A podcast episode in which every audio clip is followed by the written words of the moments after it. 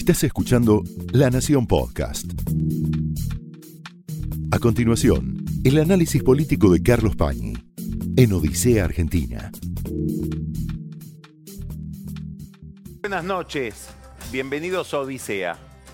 Contentísimo Alberto Fernández y todo su equipo que lo acompaña en Ciudad de México por la reunión con Andrés Manuel López Obrador, el presidente de México.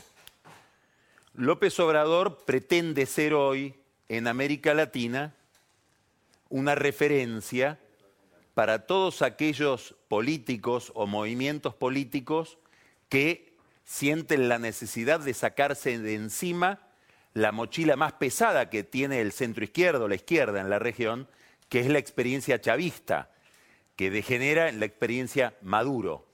Bueno, México, que es un país con una gran tradición de izquierda, que es un país de gran volumen por su economía, por su historia, por su dimensión, pretende en alguna medida generar un nuevo juego alrededor del liderazgo de López Obrador, que ancla en lo que se denomina el Grupo de Puebla, un grupo de movimientos de izquierda progresistas de populismo nacional, las etiquetas son diversas, pero ahí se quiere insertar la Argentina o se quiere insertar o quiere insertar a la Argentina Alberto Fernández.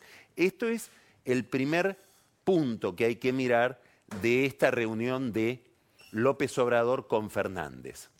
Hablaron de muchas cosas, hablaron centralmente de un tema que es el tema que más conoce cualquier político mexicano, como también es el tema que más conoce cualquier político cubano, que es la política de Estados Unidos.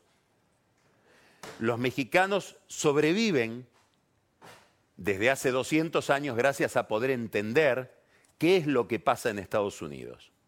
Y por lo tanto, López Obrador es un experto en la política americana y sobre todo en Donald Trump. Es más, destacó casi a una parienta que se llama Marta Bárcena como embajadora en Estados Unidos, una embajadora de carrera, pero muy importante en el elenco íntimo de López Obrador para manejar la relación con los Estados Unidos, que es una relación de frontera.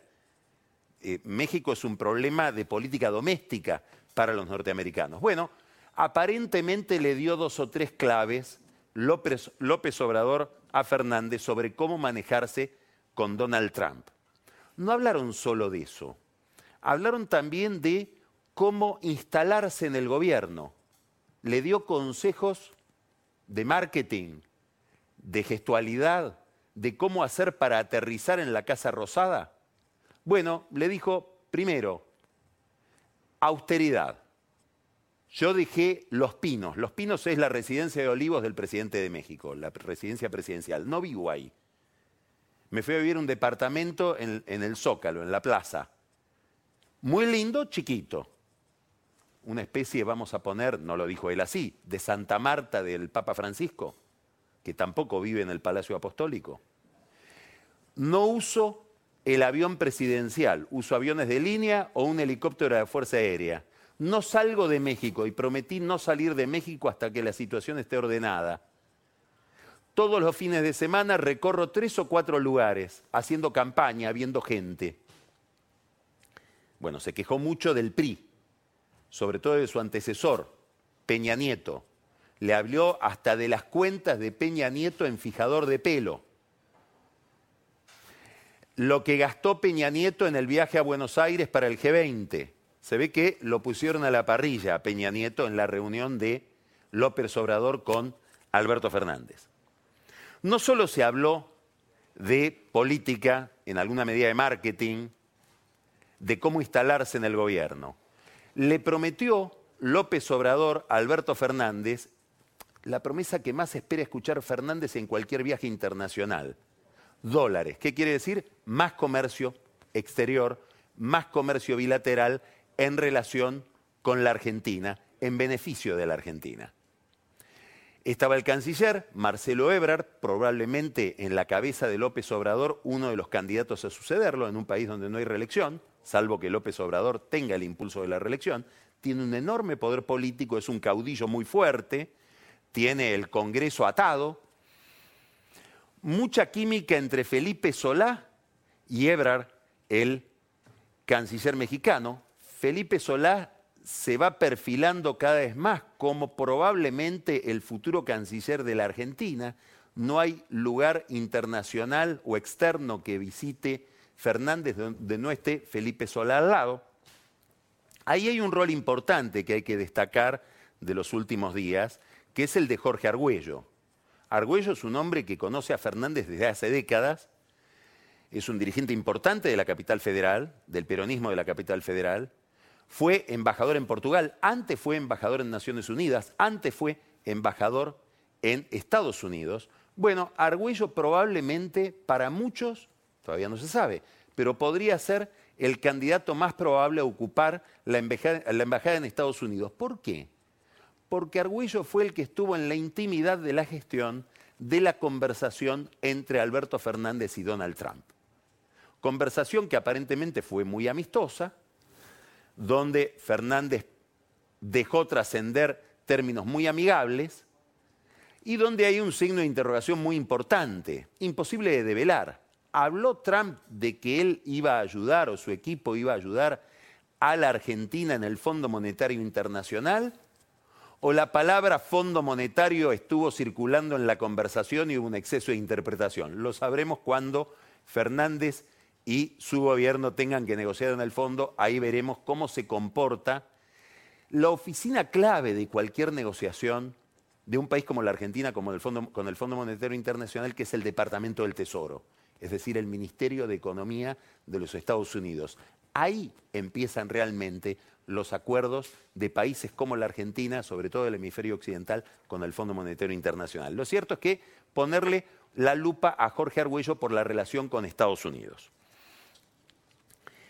Mucha importancia entonces de Alberto Fernández a la política internacional. Claro, con un signo de interrogación que se exagera más o se vuelve más inquietante en la medida en que aparece tanta, tanto énfasis en la política exterior. De hecho, para este fin de semana que viene, Fernández invitó a todos los partidos de ese grupo de Puebla que no quieren estar con Maduro, tampoco quieren estar con Bolsonaro o con Piñera, bueno, los invitó a Buenos Aires.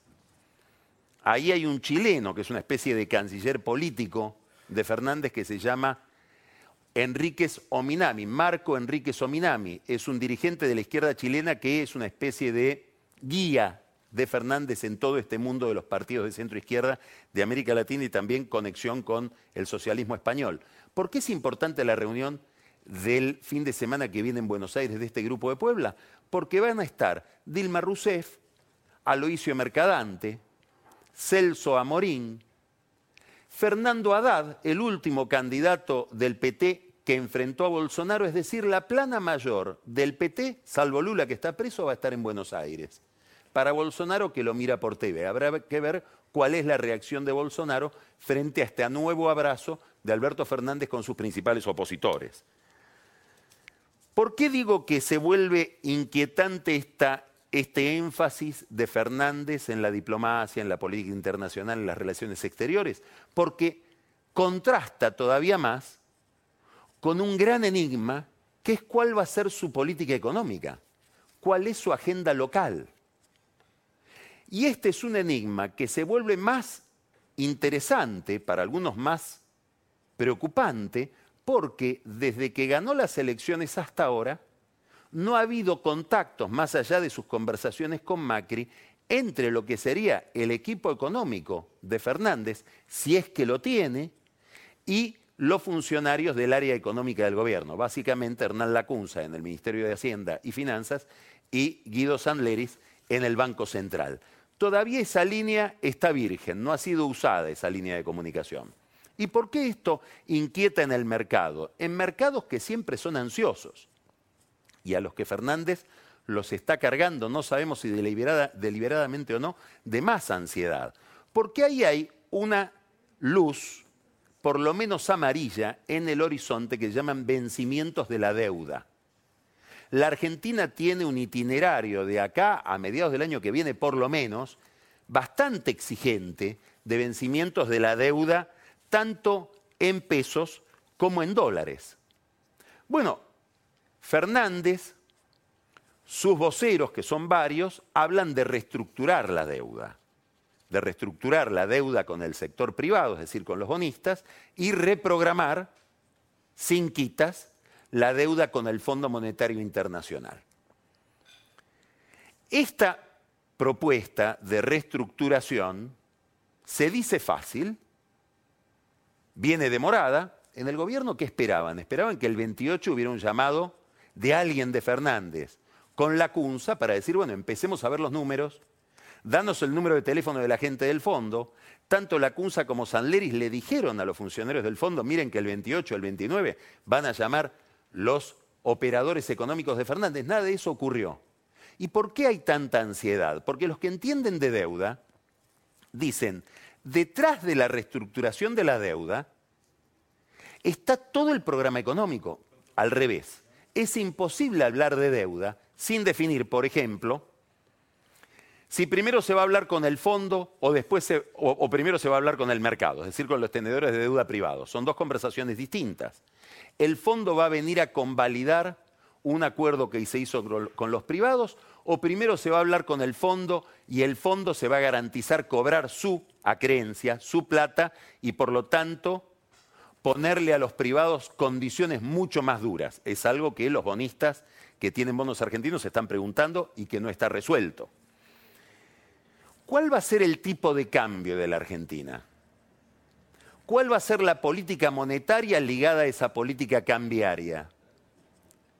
¿Cuáles van a ser los dólares o el caudal de dólares que va a ingresar a la Argentina a partir de toda esta política cambiaria y monetaria? Son cosas que hoy se están preguntando los economistas y los operadores financieros, porque obviamente quieren saber de cuántos dólares va a disponer la Argentina, Fernández, para el plan de pagos que haga el día que renegocie la deuda. Son preguntas que no pueden ser aisladas de otras preguntas. ¿Cuál va a ser el nivel de crecimiento de la Argentina? ¿Cómo va a crecer? ¿Cómo va a generar empleo? Ya no se puede generar más empleo desde el sector público, como hicieron durante tanto tiempo los Kirchner, porque está saturado el sector público de gasto. Y acá viene la gran pregunta. ¿Cuál va a ser el plan fiscal? ¿Cuál va a ser el presupuesto con el cual Fernández y sus economistas van a ir a enfrentar a los bonistas y al fondo? ¿Cuándo? Y el mercado espera que ya. Pero todas estas preguntas no tienen respuesta. Y al contrario, aparecen algunas cuestiones que generan más inquietud. Por ejemplo, Mercedes Marcó del Pont apenas se acercó al grupo Callao, donde lidera ese grupo Matías Culfas, que fue su gerente general en el Banco Central, apenas se acerca a este nuevo oficialismo de Fernández, dice algo que, bueno, después requiere aclaraciones. Hay que desdolarizar la economía. ¿Qué quiso decir? Porque el que tiene un depósito en dólares, cuando le hablan de desdolarizar la economía, o dicho de otra manera, más sencilla, especificar la economía, dice, pero entonces lo que me dijo Fernández el otro día, de que el que depositó dólares recibe dólares, ¿es así? ¿Qué quiero decir? Que ante la ausencia de un discurso económico oficial por parte de Fernández, empiezan a tomarse en serio expresiones que a lo mejor no tienen nada que ver con Fernández. Otras sí tienen que ver con Fernández. Hoy desde México dijo algo crucial. Dijo, la sociedad argentina no puede pagar las tarifas que tendría que pagar en materia energética. Claro, Fernández es un político que está mirando lo que pasó en Ecuador, que está mirando lo que pasó con el transporte en Chile y que está mirando un detalle que es estratégico. Cuando se miran las encuestas y se mira por qué tanta bronca con el ajuste de Macri, en el centro de la bronca está la política tarifaria. Muchos funcionarios del gobierno dicen, este programa había empezado a andar bien hasta que en febrero se dispuso un aumento de tarifas. ¿Qué quiero decir? Que para la política, aumento de tarifas hoy es tabú, es mala palabra. Ahora, la pregunta es, ¿cómo piensa hacer Fernández para mantener al mismo tiempo dos promesas? Atraso tarifario, de tal manera que las empresas tengan que pagar el costo de lo que no pagan los usuarios, y al mismo tiempo despegue de vaca muerta para que se convierta en una especie de otro campo, como dicen los que se hacen una gran ilusión con que de vaca muerta van a salir los dólares que requiere la economía para que la Argentina no tenga que endeudarse. Porque si atraso las tarifas, lo que le estoy diciendo al eventual inversor en vaca muerta es ustedes no van a poder remunerar las inversiones que hacen. Y bueno, ¿y yo cómo le pido plata al banco para invertir en vaca muerta si después le digo no voy a tener cómo recuperar esa plata que te pido? Es un enigma que no está claro. ¿Por qué? Porque no está claro todo el programa. No hay un programa ni hay un equipo todavía. Probablemente esto sea deliberado o, o no. En la cuestión fiscal hay un tema central, el más delicado de todos. Lo que los americanos llaman el tercer riel, es ese riel que corre al lado de los dos rieles del subterráneo, del metro, por donde pasan la, electricidad, el, alto voltaje, el riel que uno toca y queda pegado, las jubilaciones. Muchos economistas calculan que con la maldita fórmula de actualización de Macri, la que provocó la salida a las calles en diciembre del 2017, hoy habría que pagarle a la clase pasiva, a los jubilados, un incremento de jubilaciones de 10% por encima de la inflación aún los economistas más sensibles a las necesidades de los jubilados, que nadie está dispuesto a negar, dicen, eso significa la quiebra general del sector público. Es decir, en el centro del problema fiscal están las jubilaciones.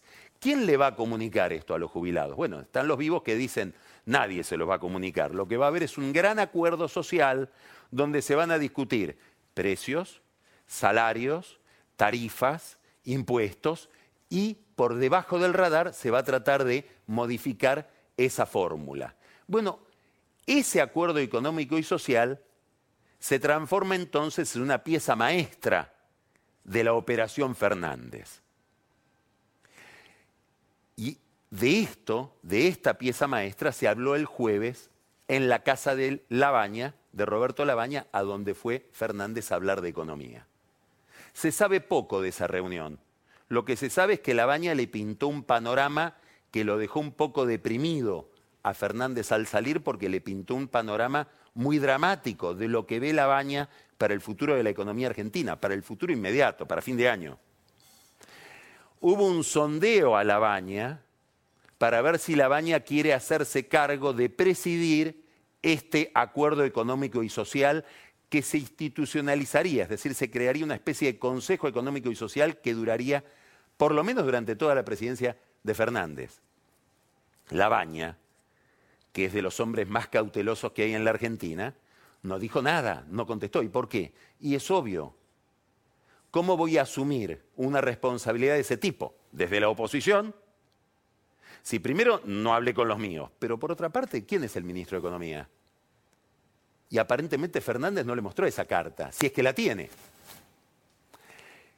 Eh, Labaña le dijo algo importante a Fernández, muy de la cabeza de Labaña, que es la cabeza de un político, de un economista acostumbrado a mirar la economía desde la política. Cuidado porque esta propuesta de hacer un acuerdo económico y social implica enhebrar una cantidad de factores institucionales muy complejos. Entre ellos, la Corte. ¿Por qué? Y porque si ustedes van a tocar la fórmula de ajuste jubilatorio, se van a enfrentar a una cantidad de demandas previsionales en los juzgados previsionales que terminan en la Corte. La Corte los va a acompañar en ese ajuste. Ya hay causas en la Corte donde se tienen que resolver estos dilemas que tienen que ver con lo previsional y lo fiscal. La Corte fue el gran problema de Macri. Si uno recuerda el primer ajuste de tarifas de Macri, chocó contra la Corte. Además de la Corte está el Congreso por donde tienen que pasar estas medidas, muchas, por ejemplo, el presupuesto, sin el cual no se puede hablar de deuda. ¿Cómo voy a ir a hablar con mis acreedores y mostrarle cuál es mi planilla de gastos y de ingresos? Bueno, el presupuesto, y el, eh, perdón, el Congreso donde se tiene que tratar el presupuesto hoy es un campo de batalla. Lo único que se sabe es que Cristian Ritondo va a ser el presidente del bloque del PRO, en un acuerdo entre María Eugenia Vidal, aliada de Ritondo, de hecho la gobernadora para la que Ritondo ha trabajado todos estos años como ministro de Seguridad, y Macri, que es el que, antes de que empiece la discusión, dijo es Ritondo. Ritondo, un gran amigo de alguien que está al lado de Fernández todo el tiempo, Juan Manuel Olmos, anote ese nombre, porque va a ser una figura clave al lado de Fernández, un peronista de la capital, amigo también de Daniel Angelici, que aspira como amigo de Angelici a ser el representante del gobierno del Consejo de la Magistratura, dándole continuidad a esa política, para muchos súper cuestionable, y Ritondo amigo de Massa, que sería, subrayo el potencial, el presidente de la Cámara de Diputados. ¿Cómo sería? Si ya desayunó con Cristina, comió con Cristina y Máximo, es como el hermano de Alberto Fernández, ya tiene todo cerrado, Massa. Mm. El problema es que la presidencia de la Cámara de Diputados la votan los diputados. Y ahí aparecen algunas ambiciones de gente que dice, yo tengo más antecedentes que Massa en este oficialismo. Por ejemplo, José Luis Gioja, el ex gobernador de San Juan y presidente del PJ, que peleó con la pluma y con el cuerpo para recuperar el PJ de las manos de Luis Barrio Nuevo, que había sido designado como interventor por la justicia, y volverlo a poner a los pies de Cristina. Bueno, Gioja quiere ser el presidente de la Cámara de Diputados y no que lo sea Massa. Por lo menos habrá que tener una discusión ahí.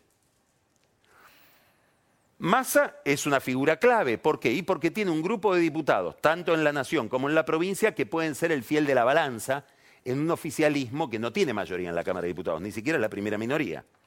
Bueno, dado ese activo, Massa presiona no solo para ser presidente de la Cámara de Diputados, quiere poner al ministro de Economía. Parece que ha habido una movida de Massa, su aliado eterno Jorge Brito, José Luis Manzano, asesor principal de Massa, para llevar al Ministerio de Economía a Martín Redrado.